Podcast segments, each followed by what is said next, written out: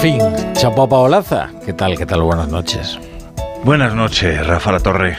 Oye, al final llega hasta tan borrada. Hombre, por supuesto. Con unos 15 minutos más o menos de adelanto. Hmm. Pero agradecí mucho vuestra llamada. Y mientras estaba por Burgos y mi hija pequeña preguntaba, papá, ¿estamos en el mismo país? o en Siberia. Está bien.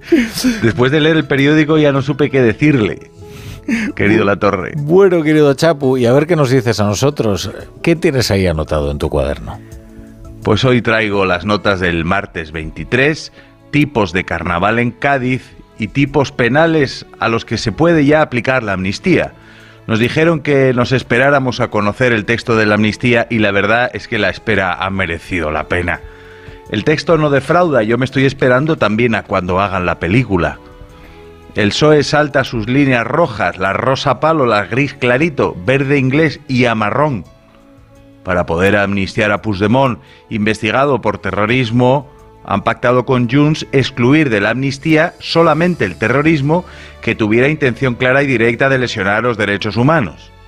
Yo no sé si hay un terrorismo que se hace sin querer, sin querer lesionar los derechos de las personas, no sé, un terrorismo bonancible, apapachable, un terrorismo que da la patita.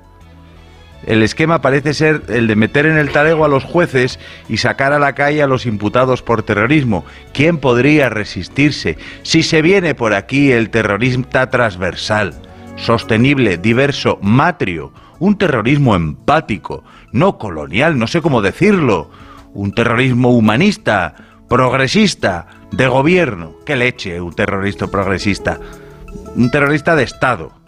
No como esas víctimas del terrorista, del terrorismo, perdón, ancladas en su deseo de venganza. Mira lo que bello el terrorista con responsabilidad de gobierno, con sus carriles bici, su subida del salario mínimo interprofesional y sus siete pedazos de votos en los presupuestos generales del Estado.